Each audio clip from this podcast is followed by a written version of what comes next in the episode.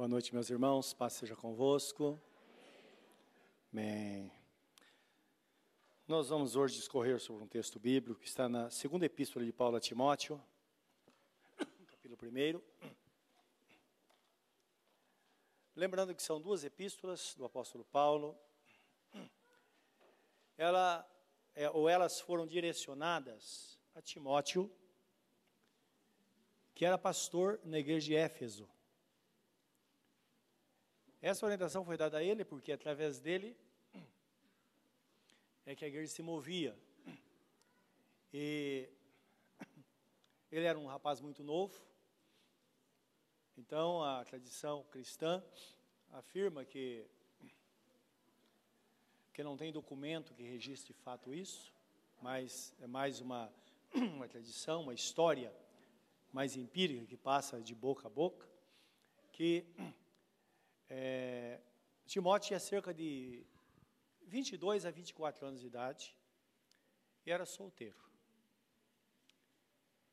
E ele era um, teve a vocação de Deus para pastorar a igreja de Éfeso. Por causa da sua idade e também ainda por não ser um esposo e pai, ele tinha algumas dificuldades em lidar com a igreja. Né? Por um lado, ele tinha vocação, foi vocacionado por Deus.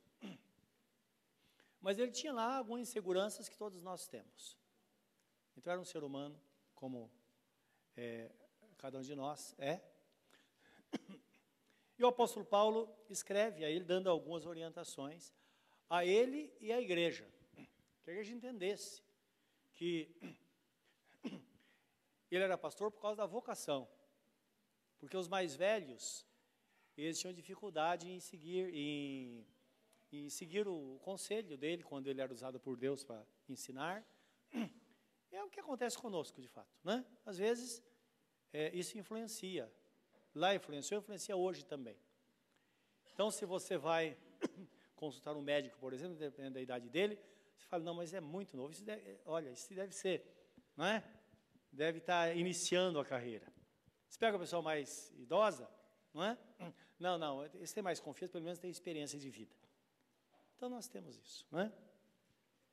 E o que nós vamos entender nesta palavra, que, como os outros livros da Bíblia, foram livros inspirados por Deus. Tanto é que estamos falando sobre ele hoje. É uma palavra é, atual. Até porque, como Jesus, como nosso Deus, como Espírito Santo, a palavra é a mesma ontem, hoje e será eternamente. A palavra é contextualizada para o nosso tempo agora mas tem a mesma aplicação, o mesmo valor, não é? A mesma eficácia quando ela é aplicada hoje, a mesma eficácia de como foi aplicado lá no passado. E eu quero orar com você. Quando nós estamos lendo a palavra, é, precisamos orar para que Deus ele nos dê entendimento nela. Não só para conhecimento, mas também para conhecimento. É importante, que é importante termos uma cultura bíblica. Conheçamos a, a palavra do Senhor, mas também que a palavra seja aplicável na nossa vida. Então não é para o outro, é para nós. Não é? Até porque o, as dificuldades do dia a dia são quase as mesmas. Às vezes nós passamos uma experiência hoje que alguém já passou no passado. Se a gente sabe como foi a experiência da outra pessoa, fica mais fácil para a gente enfrentar agora, não é? Então precisamos entender, é desta forma que as experiências são passadas dos mais velhos para os mais novos, não é? Isso assim, é de uma grande valia na nossa vida, na nossa jornada cristã, porque às vezes nós sofremos menos quando nós já sabemos o caminho, né? A seguir. Vamos orar pedir que o Espírito Santo ilumine, portanto, a nossa mente, nosso homem interior, nosso espírito, para que tenhamos crescimento espiritual nesta noite. Querido Deus, dá-nos a tua palavra. Nós sabemos que é o Senhor falando porque homens santos de Deus falaram inspirados pelo teu Espírito Santo. Tua palavra é viva e eficaz, como está escrito, e como uma espada de dois cortes, que ela penetra no mais profundo da nossa alma. Meu Deus, ela revela as intenções e propósitos do nosso coração. A tua palavra, ela traz alimento espiritual. Por isso que o Senhor Jesus Cristo disse: nem só de pão viverá o homem, mas de toda a palavra que sai da boca de Deus. Nós queremos aquilo que sai da boca do Senhor. E que nesta noite sejamos edificados e abençoados, porque está escrito: o Senhor deu a palavra e os curou. Outra hora o Senhor deu a palavra, os campos floresceram e a terra produziu o seu fruto. Sabemos por meio da tua palavra que nós alcançamos a vitória, nos tornamos pessoas produtivas na nossa vida. É pela tua palavra que nós assumimos realmente quem somos, mas também reconhecemos quem o Senhor é. Quem o Senhor é. Isso nos dá uma segurança muito grande. Podemos, ó Pai, não ter forças, mas estamos nos braços daquele que tudo pode. Nós não podemos fazer muita coisa no dia a dia, mas temos a palavra que o Senhor disse: operando eu, quem impedirá? Senhor, estamos seguros nisso e por isso, nesta noite, com toda a simplicidade do nosso coração e com toda a sinceridade possível, queremos discorrer sobre esta palavra, queremos ouvi-la e guardá-la no nosso coração, para que por meio dela sejamos abençoados. Esse é o nosso pedido, Pai, em nome de Jesus. Amém, Senhor. Amém. Diz assim a palavra de Deus, pela segunda epístola de Paulo a Timóteo, capítulo 1, do versículo 1 até o 12. Esse é um livro muito interessante para se ler. Paulo, apóstolo de Jesus Cristo, pela vontade de Deus, segundo a promessa da vida que está em Cristo Jesus, a Timóteo, meu amado filho, graça, misericórdia e paz da parte de Deus Pai e da de Jesus Cristo, nosso Senhor. Dou graças a Deus, a quem desde os meus antepassados sirvo com uma consciência pura. Porque sem cessar faço memória de ti nas minhas orações, noite e dia, desejando muito ver-te, lembrando-me das tuas lágrimas para me encher de gozo, trazendo à memória a fé não fingida que em ti há, a qual habitou primeiro em tua avó Lloyd e em tua mãe Eunice, e estou certo de que também habita em ti. Por esse motivo, te lembro que despertes o dom de Deus que existe em ti pela imposição das minhas mãos. Porque Deus não nos deu o espírito de temor, ou de medo, mas de fortaleza, de amor e moderação. Portanto, não te envergonhes do testemunho de nosso Senhor Jesus Cristo, nem de mim, que sou prisioneiro seu. Antes participa das aflições do Evangelho segundo o poder de Deus, que nos salvou e chamou com uma santa vocação, não segundo as nossas obras, mas segundo o seu próprio propósito e graça, que nos foi dada em Cristo Jesus antes dos tempos dos séculos.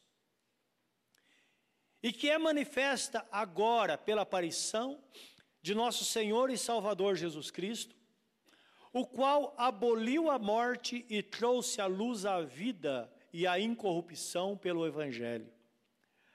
Para o que fui constituído pregador e apóstolo e doutor ou mestre dos gentios por cuja causa padeço também isto.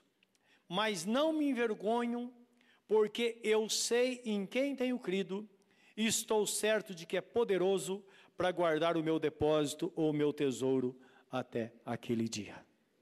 Amém. Esse texto, ele é muito rico. E existem muitas verdades contidas nele. E ele termina esse texto que nós acabamos de ler, o apóstolo Paulo fazendo uma declaração extraordinária. Ele diz: Eu sei em quem tenho crido. Você sabe em quem você tem crido? Estou certo que Ele é poderoso. O nosso Deus Pai, nosso Senhor Jesus Cristo, e falando do Espírito Santo, estão falando de um único Deus esse Deus é poderoso? Ele pode fazer de fato todas as coisas? ele pode fazer aquilo que ele quiser, qualquer hora. E é bom pensar, esta, esta é a razão por que ele nos chama a estar na vontade dele, porque se nós conhecemos a vontade dele, nós pensamos que um toque dele, tudo pode mudar. Não importa o que aconteça, um toque basta para mudar tudo. Né? Isso traz para nós um grande alívio. Por isso que o propósito desta palavra hoje para nós é nos encorajar a permanecer firmes na fé, apesar das dificuldades que a vida nos impõe. A vida tem trazido a você algumas dificuldades? Sim ou não? Só porque estamos vivos que temos dificuldades, não é? Isso durante toda a nossa existência aqui na Terra. Além dessas dificuldades, existem os ardis de Satanás, cujo propósito sempre foi e sempre será afastar ou tirar o crente do caminho. Ele só quer fazer isso. Por quê? Se ele conseguir afastar a pessoa do propósito de Deus, é claro, devemos lembrar que Deus é tão misericordioso, Jesus fala da ovelha perdida, ora outra pessoa volta para o caminho. Mas há um espaço de tempo e houve muita perda nesse período. Isso basta para ele. Então, quando Jesus Cristo voltar, nós sabemos que algumas pessoas que conheceram a Deus, viveram uma vida de fé, de piedade, como diz a Bíblia Sagrada, piedade é, significa uma vida é, totalmente dedicada a Deus, totalmente entregue a Ele, e poderão, pela displicência, estar longe do caminho quando Ele voltar, porque Jesus não vai esperar a pessoa voltar para Ele, para Ele é, não vai esperar a pessoa voltar para Ele, para que Ele venha a nós, não é verdade? Porque sempre há alguma coisa acontecendo, não é? E Satanás trabalha dia e noite para que isso aconteça. Então, o propósito principal desta palavra, e do apóstolo Paulo de Timóteo é essa: olha, permaneça no propósito, permaneça firme. Não importa a fé que os outros tenham, permaneça na sua fé. Porque sempre na nossa vida, nós vamos ter pessoas à nossa frente, é verdade ou não? Claro que sim. Tem muitas pessoas que estão à nossa frente, tem muito mais experiência com Deus do que nós já tivemos em toda a vida.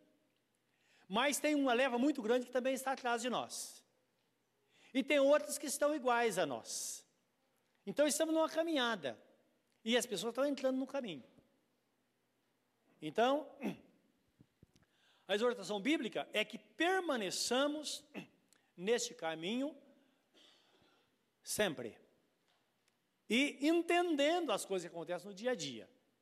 Tem coisas que nós fazemos, outras coisas Satanás prepara a situação, sempre com esse propósito, é Deus fazendo de tudo para que permaneçamos no caminho, e Satanás fazendo de tudo para que o crente se esfrie na fé, não é?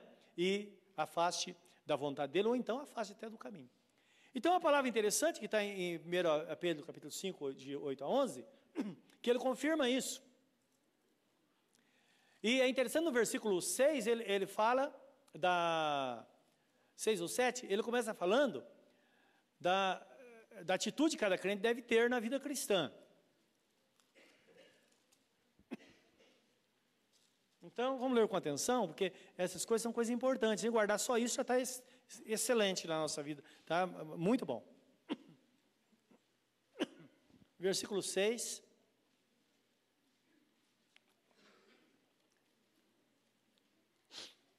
Versículo 5, né, eu queria ler, que eh, vai dando sentido essa palavra, por que, que ele está falando. Ele fala assim: semelhantemente, semelhantemente vós jovens, sede sujeitos aos anciãos mais velhos.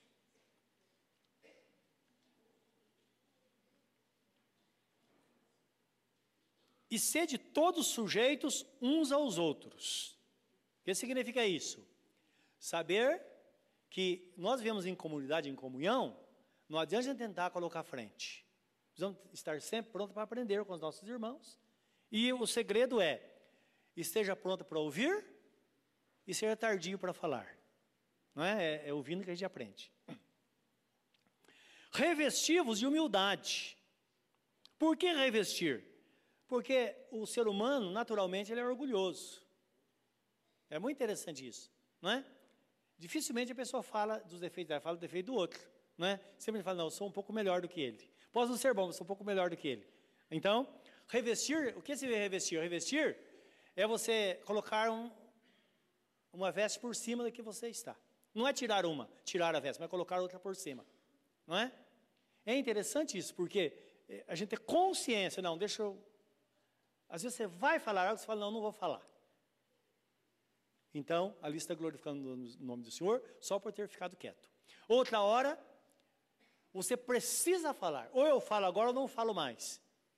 E você tem a palavra de Deus, às vezes, que vai salvar uma pessoa. Não é? Então, revestido de humildade, por quê? Porque Deus resiste aos soberbos, mas dá graça aos humildes. Aí vem o mandamento: humilhai-vos, pois, debaixo da potente mão de Deus, para que a seu tempo ele vos exalte. Há tempo de humilhação, mas há tempo de exaltação também. Lançando sobre ele, sobre quem? Pessoa bendita de nosso Senhor Jesus Cristo. Lançando sobre ele toda a vossa ansiedade, porque ele tem cuidado de vós. Porque, ou melhor, porque ele tem cuidado de nós. Sede sóbrios, isto é, tenha juízo e vigiai, porque o diabo, vosso adversário, anda em redor, bramando ou rugindo como leão, buscando a quem possa tragar. O qual resistir firmes na fé, sabendo que essas coisas acontecem só com você, é verdade? O que diz o texto? Sabendo que essas coisas acontecem com vossos irmãos no mundo. Se você é gente e é crente, você faz parte, não é, de, de, desse, dessa irmandade. Então, sabendo que as mesmas, você passa por problema, todo mundo passa, no mundo inteiro. E o Deus de toda graça, ou, mas o Deus de toda graça, apesar de tudo isso, Deus de toda graça, que em Cristo Jesus vos chamou a sua eterna glória, depois de haver despadecido por um pouco. O que significa isso? não tem, um, não tem nenhum sofrimento que venha sobre nós que não possamos suportar. Aquele ditado, que o frio é dado conforme o cobertor, é verdade, não é? O sofrimento só vem à medida que nós podemos suportar. Então, depois o meu Deus de toda graça, que em Cristo Jesus chamou a sua eterna glória, depois de haver despadecido por um pouco, Ele mesmo, nosso Deus, vos aperfeiçoará, confirmará, fortificará e fortalecerá. A Ele seja a glória e o poderio para todos sempre. Amém. Assim seja. Isso é, não tem para ninguém. Se Deus é por nós, é isso que ele está querendo dizer nessa palavra. Tá? Porque a Bíblia não há contradição de forma alguma. E o segredo na Bíblia Sagrada, que o apóstolo Paulo fala a Timóteo, é se fortalecer. Se fortalecer. Então Paulo fala assim: Tu, pois, meu filho, no 2:1, 2 Timóteo, fortifica-te na graça que há em Cristo Jesus. É interessante porque, geralmente, a palavra vem assim: fortalecei-vos no Senhor Jesus na força do seu poder, e fala sobre a armadura de Deus, em Efésios 6, não é verdade? Outra hora fala: fortalecei-vos na fé. Só que aqui, ele muda um pouco. Fortifica-te na graça que há em Cristo Jesus, nosso Senhor. Então muda aqui o foco. Porque fortalecer na fé significa que nós pegamos a palavra, promessas a respeito da nossa vida, e nós dizemos, Senhor, está escrito, eu vou crer que isso vai acontecer porque está escrito. Não é? Quando eu, ou quando nós, nos fortalecemos no Senhor Jesus na força do seu poder, nós nos armamos com a nossa fé, que a Bíblia fala que é um escudo, não é? que nos protege. Nós nos armamos com a palavra, que é com a palavra que nós professamos, chama de espada do Espírito, faz com que coisas se resolvam. Mas quando o texto fala fortalecer na graça, significa que eu devo crer quem é Deus na posição do nosso Deus que Ele ocupa na nossa vida e na nossa, na minha posição, você na sua posição, relação com Deus. Porque se nós crermos desta forma, nós vamos descansar. Que é diferente daquela luta diária de perder noite de sono, e, eh, como que aconteceu com Abraão lá, não é? Senhor, puxa, vi esse pensamento de novo, tira da minha cabeça. Eu repreendo em nome de Jesus, o Senhor está escrito. Não. É como uma criança que ela se joga no braço da mãe e dorme sem nenhum receio. Não é? Ou uma criança que o pai pega, a criança fala, eu estou seguro porque estou com meu pai. É assim, é descansar. O Salmo 100 tem uma recomendação bíblica, eu queria que os irmãos vissem comigo, é muito interessante o Salmo 100, porque o Salmo 100, ele traz consigo aqui a pura expressão da graça de Deus, que é crer de todo o nosso coração naquilo que nós somos, nossa posição em Cristo, e da posição do Senhor nosso Deus.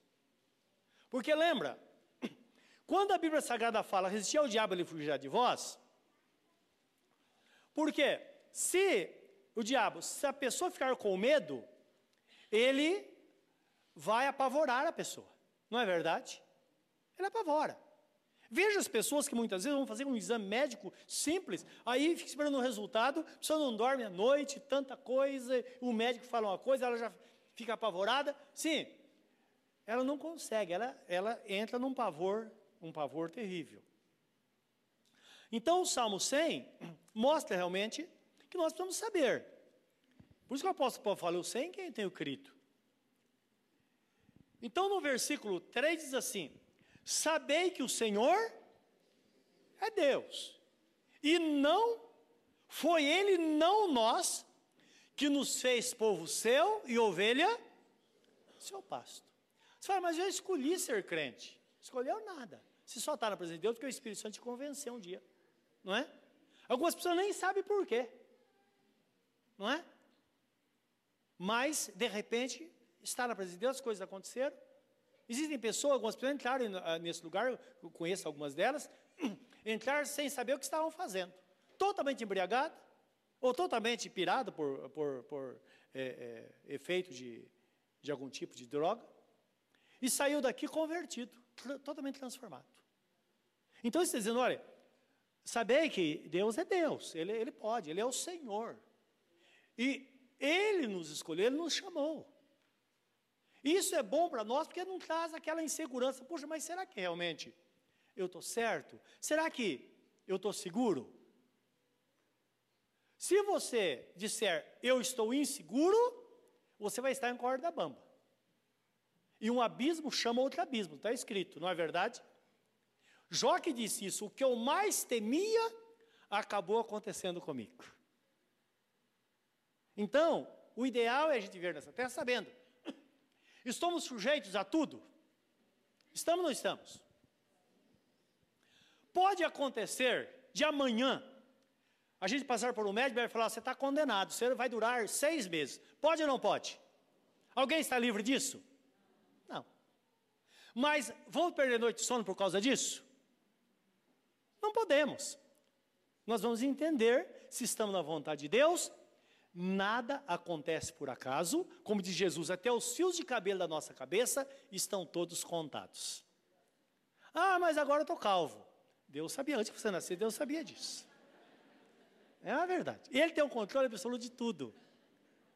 Isso dá um descanso para nós, não é? E é uma grande bênção na nossa vida a gente não ter, embora há uma curiosidade muito grande, nós não temos a capacidade de conhecer o futuro. Deus não deu a nós esta capacidade, e quando acontece, nós ficamos apavorados. Por isso que as coisas acontecem, mas eu não esperava que isso fosse acontecer, mas aconteceu. E às vezes é uma coisa muito ruim. Você fala, agora eu vou morrer. Você fala, não. Se fosse para você morrer, não teria acontecido isso. É que você pode suportar, não é? Porque Deus não nos dá o frio ele, é, é, se nós não temos um cobertor adequado para nos cobrir. Assim acontece com aqueles que estão no reino. E aqueles que não estão longe de Deus. Poderia estar debaixo da proteção, porque a Bíblia Sagrada fala que Deus manda o seu sol sobre toda a humanidade e também a chuva. A bênção está presente, só que não há essa proteção. Porque a vida cristã é como um guarda-chuva. Está caindo água em todos os lugares. Estão protegidos. Ah, eu vou ser fora do guarda-chuva porque eu sou crente. Sai fora, o que vai acontecer? Vai se molhar, vai se machucar. Não é? Então, o texto fala: Sabei que o Senhor é Deus, se foi Ele, não nós, que nos fez ovelha do seu passo. Ora, se nós temos essa certeza, podemos descansar nele. E sabendo que nós somos humanos. Certa vez, alguém se lembra, eu já contei aqui essa experiência, já tem alguma experiência na vida, que eu fui visitar uma pessoa no hospital, precisava passar no meio da favela de Heliópolis, não sei se os irmãos todos conhecem, é um lugar perigosíssimo. Eu, muito tempo, não ia lá, e e uma pessoa estava sofrendo um acidente e estava lá, um, um acidente de carro, estava lá, situação terrível, né? totalmente paralisado do pescoço para baixo. E eu fui lá. Fui contra a minha vontade. Contra assim, sabe, você vai fazer algo assim que não, não. Eu não sei. Foi a pior visita que eu fiz da minha vida até hoje. Me lembro muito bem. Só que Deus não pensa como a gente. Primeiro, quando eu desci do ônibus, no início da Anchieta, eu vi o hospital lá. Falei, eu não imaginava ter que atravessar, passar pelo meio da favela. E agora, o que fazer? Aí, como qualquer pessoa, falei, eu já sei o que fazer, tirei a aliança, coloquei no bolso, tirei o relógio, né? E meus relógios são bons. Eu, sempre eu ganho, nunca comprei um relógio, né? Que eu me lembro, sempre eu ganho. Aniversário, alguma pessoa me dá, alguns irmãos da igreja me dão. Estava com o relógio, até certo ponto caro no, no, no pulso.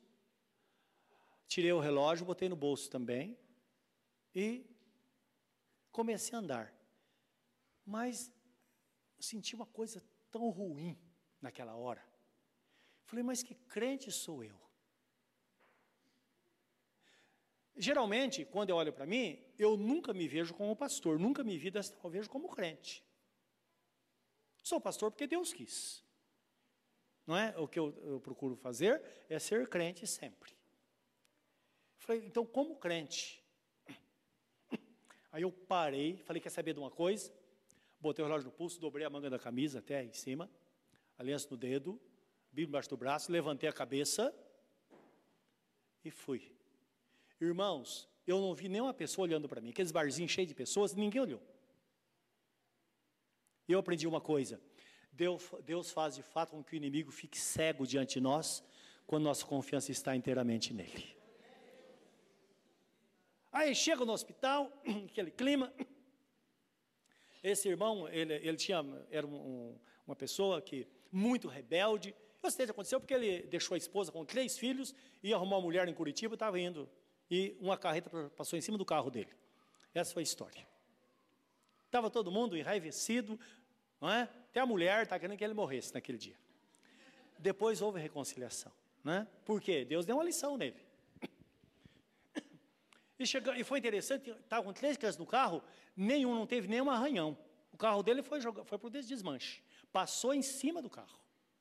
Com a hora que eu entro no quarto, entro na, no quarto dele, a pessoa, geralmente tem uma certa restrição, é, pastor, o senhor tem cinco minutos para fazer essa visita, porque eh, sabe que é negócio de hospital, né? Tá bom. Eu pensei, não vou demorar nem isso. A hora que entrei no quarto, eu vejo lá com a, não sei como que chama, uma atração na cabeça, eles furam dos dois lados, pendurado, um cabinho de aço, não é? Porque tinha quebrado duas vértebras, tinha desaparecido, moeu as vértebras do, do pescoço, ele do pescoço, se mexia de forma alguma. O sobrinho dele acendia cigarro e punha na boca dele. Foi interessante que nem com a minha presença ele não fez questão, não. Porque o, o crente, a gente, tem uns que às vezes são rebeldes, não é? E quando você encontra com ela, está fumando, ela, não sei como que ela faz, dobra para baixo assim. É. Quando assim, até eu vou rápido, porque eu tenho dó. Tem o pé, ele vai queimar a mão. Entende? Porque eu tenho pena, porque eu imagino, a pessoa, tá, ela está escravizada por aquele vício. Mas ela é sincera. Tanto é sincera que ela não desafia, ela quer esconder. Né? O ideal é que realmente não fizesse, porque não é só isso. O cigarro causa câncer como nunca, né? Está matando muita gente. Mas eu, penso assim no gesto, aquela situação. E ele não, nem intimidou. Sobrinho punha cigarro, fumava e punha lá. Eu cheguei. Falei, vim orar por você. Ele falou, tá bom. Aí, irmãos, não durou eu, eu duvido que eu fiquei naquele quarto dois minutos. Uma que eu estava com muita raiva dele. Outra coisa, sabe quando você vai no lugar, parece que por obrigação? E eu, cheguei, todo esse trabalho, cheguei lá, tirei o vidrinho de óleo do bolso, orei e falei, Senhor, conforme a tua palavra, eu unjo esse teu filho, tenha misericórdia dele, não é? Sei que o Senhor pode fazer coisa por ele. Aí, aproveitando da pressão do hospital, eu falei: olha, gente, eu, eu, eu, falei com ele: olha, eu tenho que ir porque posso ficar muito tempo com você e tal, e já saí e vim embora. Decepcionado. Foi numa terça-feira. Na sexta-feira, eu estava aqui na Praça da Bíblia, fui no correio ver alguma coisa. Estou indo, eu vi, eu falei: eu estou vendo um fantasma. Passa um carro Corcel 2 amarelo, lembra deles? Quem estava no volante? O próprio. Se eu cito ele, eu falo infeliz. Espera aí. O carro. Aí eu fui atrás dele. O que aconteceu? Conversei com ele, ele falou: Olha, eu não sei te explicar, mas Deus mudou a minha vida. Quando o senhor saiu, eu lembro que tinha uma Bíblia, assim com um zíper, que alguém levou, estava sendo uma mesinha. E ele falou para o sobrinho: Olha, pega essa Bíblia, abre em algum lugar, assim que eu sair. Abre em algum lugar. E o sobrinho abriu, colocou na frente dele. E ele chamou a atenção, ele disse como que fosse um texto bíblico, como se brilhasse dentro dos olhos dele. João 3,36, que diz assim: Aquele que tem o filho tem a vida, mas aquele que não tem o filho não verá a vida, mas sobre ele permanece a ira de Deus. Por isso que eu disse que Deus fez o caminhão passar por cima dele. Foi verdade. Ele falou, naquela hora eu não conseguia parar de ler aquele texto. E alguma coisa foi acontecendo, acontecendo. E Deus fez um milagre, um milagre. Ele saiu de lá andando. Foi uma coisa assim, o maior, maior milagre que eu já vi na minha vida. E para ser honesto com os irmãos, eu, como Deus, não faria para ele isso. Porque tem pessoas, a gente fala, Senhor, eu oro muito. Senhor, se fosse eu, eu curaria essa pessoa. Por que o Senhor não pode curar? Não é isso que a gente fala? Mas ele, a situação era uma situação tão caótica, tão. Isso é a graça de Deus, meus irmãos. É assim que Deus nos vê se estamos longe dele. Por isso está escrito na Bíblia Sagrada: onde, onde abundou o pecado, superabundou a graça de Deus. Então, quando a Bíblia fala sobre graça, é esta graça. É a pessoa crer realmente que ela é despertada por Deus e ela confia que Deus vai, de fato, fazer alguma coisa. Por isso que o texto fala, não é? Sobre a graça. A graça de Deus nos dá a disposição de crer nele de tal forma, ao ponto de mudar o ambiente. Você está numa situação, você vai ficar cara fechada, pode sorrir, não é verdade? Não, não vou ficar cara fechada para quê? Ficar emburrado para quê? E às vezes, nós vamos por caminho errado, porque nós não entendemos que a graça é quando nós dizemos, não, eu posso. Deus é Deus, eu sou seu filho. Ah, mas não tem nada de comer em casa. Às vezes é bom jejuar um dia, não é verdade? Mas uma coisa é certa, não vai precisar, porque Deus sempre supre a necessidade, Ele sempre cuida. Ou alguma vez Deus se deixou na mão? Ele nunca nos deixa na mão. Ele é um pai amoroso. E Jesus falou: se vós que sois maus sabeis dar boas coisas aos vossos filhos, quanto mais o Pai Celestial dar aquilo que necessitais. Ele diz: qual o pai que se o filho pedir pão vai lhe dar uma pedra? Você faria isso? Qual o pai que se o filho pedisse peixe lhe daria uma, uma, uma serpente? Nós não fazemos, Deus também não faz. Então, essa manifestação da graça que vemos no Salmo 100 é exatamente isso. Por isso que o salmista fala aqui: Celebrai com júbilo ao Senhor todos os moradores da terra. Você vem à igreja, você entra aqui. Meus irmãos, a igreja ela tem um, um, cumpre um papel extraordinário na nossa vida. Não é só porque aprendemos a palavra, não é só porque estamos em comunhão com os irmãos, mas a igreja traz consigo a função terapêutica também. Porque em qual lugar você canta como nós cantamos aqui? Você canta em casa assim? Dificilmente. E um louvor direcionado ao Senhor. Todos nós com a mesma voz, cantando da maneira que nós sabemos. Eu não sei se você passou por isso, chega aqui, você não dá com vontade de cantar. Mas um cante vai cantar, de repente você está ali só sussurrando, daqui a pouco você está cantando. Não é assim? Agora, o que nós não podemos é resistir. Não, eu não estou bem. Como a criança fala, eu estou muito bravo hoje. E fecha a cara. Então não adianta chegar num culto e ficar aqui. Só levanta a mão, está com a mão no bolso. Ou uh, dobrado. Não é? Não, vamos orar. Eu não quero orar. Vamos cantar. Também não quero cantar. Imagine se você fosse uma pessoa muda. Se Deus tivesse feito isso com você. Então, a graça faz isso na nossa vida. Olha, eu não importa o dia que eu passei, agora é o momento que Deus me preparou para que eu pudesse louvar o nome dEle, para que eu pudesse orar pelo meu irmão, porque nós não fazemos isso, não é verdade? Muitas vezes até a família se reúne e nem ora junto. É verdade ou não é? Aqui a hora que você pega na mão do irmão, ele ora por você, você ora por ele. Por isso que o, que o texto fala, não é? Celebrai com júbilo ao Senhor todos os moradores da terra. Servi ao Senhor com alegria e apresentai-vos a Ele com canto. A ordem é: ninguém deve se apresentar diante do Senhor com a cara fechada, mesmo que não goste de cantar. É hora de cantar? Então cante, está cantando para o Senhor. Como outro salmo diz: levantai as mãos para o santuário e louvai o nome do Senhor. Então, essa é a manifestação da graça de Deus. Então, a graça de Deus, ela muda o ambiente, o clima ela muda tudo. E pode observar, você está numa, numa, reunião festiva em casa, um aniversário, uma pessoa está emburrada, não muda todo o ambiente? Muda ou não muda? Agora, se todos estão felizes, tem alguém lá contando a história, todo mundo rindo, não é diferente? Então, a graça em nós faz com que, apesar da adversidade, das dificuldades, nós podemos, temos este poder de mudar o ambiente e mudar o clima do lugar onde nós estamos. Então, servir o Senhor com alegria, apresentar-vos a Ele com um cântico, sabei que o Senhor é Deus. Então, há uma posição, e nós somos ovelhas do seu pastoreio. Nós somos ovelhas, devemos louvar o nome do Senhor com alegria. Entrai pelas portas dele com louvor, e em seus atos com hinos, louvai-o e bendizei o seu nome. Isso está falando do momento que estamos aqui na presença do Senhor, porque o santuário aqui era o templo dos judeus, onde eles se reuniam para cantar e louvar o nome do Senhor. Você pode ter um dia que foi uma droga, mas quando você entra na casa do Senhor, entra neste lugar com um coração diferente. Faça como as crianças.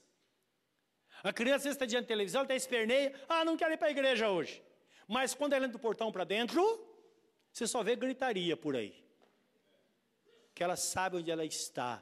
O salmista diz: Senhor, até as andorinhas encontrar lugar no teu trono para fazer os, seu, os seus ninhos e criar os seus filhotes. Será que não tem um lugar para você na casa de Deus, para que você seja feliz? Será que a casa de Deus é um lugar de você criar raízes, criar os seus filhos e ver os seus filhos e netos correndo por esses corredores aqui? Isso acontece com aquele que, que entende que estamos diante do nosso Deus e devemos entrar na presença dele desta forma, com louvor. Versículo 5: Porque o Senhor é bom. O Senhor tem sido bom? O Senhor é bom e eterna a sua misericórdia Olha quanta paciência Deus tem com a gente. E a sua verdade estende-se geração em geração. Os nossos pais receberam esta verdade. Uns obedeceram e outros rejeitaram. A geração deles passaram. Agora é a nossa geração. Então, precisamos saber como vão nos portar diante do Senhor na nossa geração. A graça é derramada de geração em geração. Cada geração tem sua história. Eu vejo fotos, por exemplo, da geração passada, minha geração passada, quando eles se converteram, meus pais se converteram, minha mãe principalmente, 1948, já faz muito tempo. Então temos foto daquele tempo. Aqueles lugarzinhos na roça, o, o lugar de cultuar, no sítio, era um lugar coberto de sapé. Cerca de 250 pessoas se reuniam, pelo menos uma vez por semana naquele lugar, para louvar o nome do Senhor. Geração, ah, mas hoje, ah, então para ser legal, vamos construir um, um, uma igreja com um barraco coberto de sapé. Vai ser mais espiritual. É verdade? aquela geração foi uma, a nossa geração é outra. A geração dos nossos filhos será outra, do nosso netos será outra. Mas uma coisa é certa, Deus sempre vai estar presente na nossa geração para nos abençoar, mostrando a sua bondade e a sua misericórdia. E nós vamos aproveitar esse tempo. Quantas pessoas dariam tudo para ter um tempo como esse, como você está aqui hoje na presença de Deus? E não podem. Nós estamos aqui e nós podemos. Então o texto fala, isso acontece porque Deus, Ele não nos deu um espírito de temor, de medo, mas o espírito, como o texto fala, um espírito de poder. Deixa eu ver onde está essa palavra aqui. Não. Versículo 7, 2 Timóteo 1 a 7. Porque Deus não nos deu o espírito de temor, mas de fortaleza, de amor e de moderação. Então é o tempo em que o medo é tirado fora e é entrado a coragem, a fortaleza. Ah, mas eu sou tão fraco, eu tenho medo, mas é preciso trocar o medo pela força. Porque se você diz, eu sou tão fraco, aí o inimigo fala, não, você é fraco mesmo. Então fica no seu cantinho aí, não faça nada. Olha, você está tão fraco, você está tão doente. Não é? Não. O texto fala que Deus não nos deu esse espírito, não. Espírito de fortaleza, de amor e moderação. Em qualquer circunstância, nós amamos a Deus. Momento de angústia, estamos na presença de Deus. Se chorar, chore aos pés do Senhor. Se for se alegrar, se alegre também na presença do Senhor. Um espírito de fortaleza, isto é, Deus quer que sejamos pessoas inabaláveis. Inabalável não é a pessoa, que está demonstrando toda aquela força. Uma pessoa que vive na força do Senhor. Ela sabe que ela não tem força, mas Deus tem toda a força para lhe dar. E de moderação.